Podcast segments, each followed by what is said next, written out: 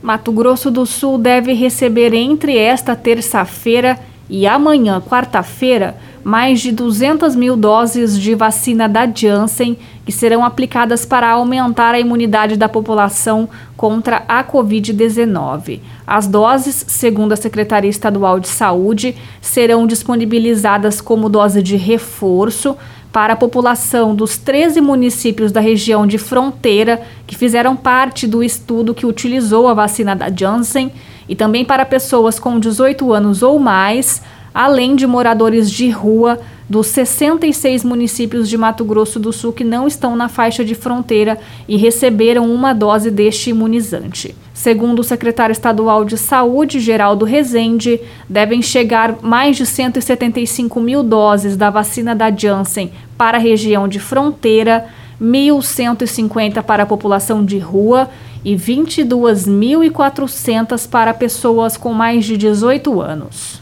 De Campo Grande, Lorraine França.